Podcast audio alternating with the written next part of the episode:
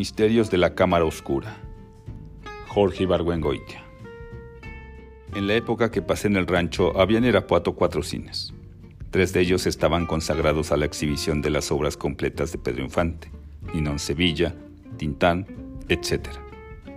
En el cuarto, en cambio, bien programas salteados y entre otras películas, La Cartuja de Parma, de Christian Jake, Hamlet, de Laurence Oliver, El Diablo en el Cuerpo, de Autant Lara, La Ronda, de Max Ophuls, películas que en 1950 no eran las más recientes, pero que eran cine moderno de buena calidad. Cada vez que pasaba por Irapuato para venir a México, me informaba de qué daban en aquel cine y casi siempre había algo interesante. Entonces yo iba a la segunda función y tomaba el camión de la medianoche.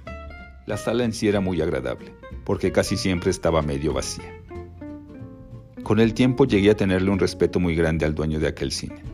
Lo imaginaba un hombre culto e inteligente, con buen gusto, que exhibía aquellas películas porque consideraba que eso era el buen cine. Me equivocaba. Después supe que vivía desesperado, porque mientras sus tres colegas se hinchaban de ganar dinero, él, que por alguna discriminación de las distribuidoras no había logrado contratar películas mexicanas, tenía que resignarse a exhibir aquellas películas que le mandaba una distribuidora de segunda que a poca gente le interesaban y que apenas le dejaban lo necesario para vivir.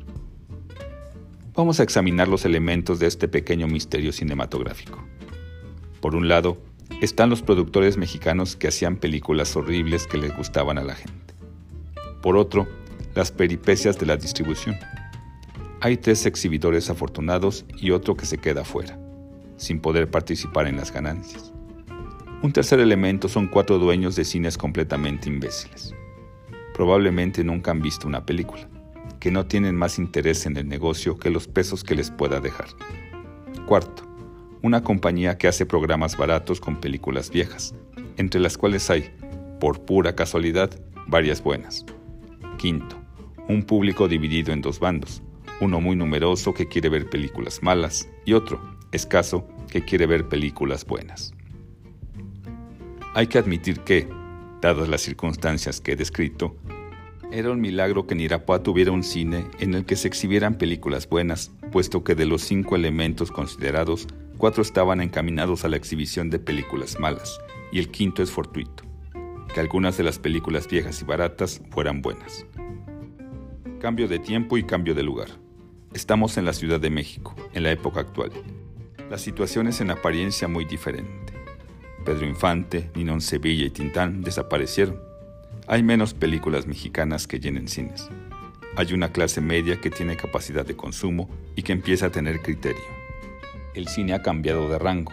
Pasó de ser una diversión ociosa a considerarse una de las bellas artes.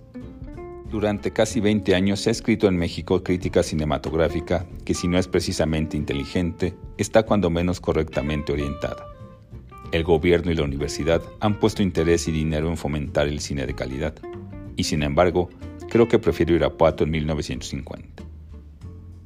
La aridez de la cartelera cinematográfica de la Ciudad de México es uno de los lugares más comunes y de los temas más frecuentes para iniciar conversaciones planas. Una de las pocas cosas en que están de acuerdo los mexicanos alfabetizados es que quisieran ver películas que nunca han llegado o que pasaron como exhalación en una reseña y no volvieron a ser exhibidas. Pero si muchos estamos de acuerdo en que el cine que se exhibe aquí no corresponde ni al tamaño ni a la variedad de los habitantes, ni a la categoría de la ciudad, en cambio, no es fácil explicar satisfactoriamente cuáles son las razones de que esto sea así. ¿Por qué los mexicanos tenemos que esperar seis meses, un año, tres años, o toda la vida para ver la película que se está exhibiendo actualmente en Nueva York o en Roma? Voy a dedicar los próximos artículos a darle vueltas a este problema para ver si encuentro la respuesta.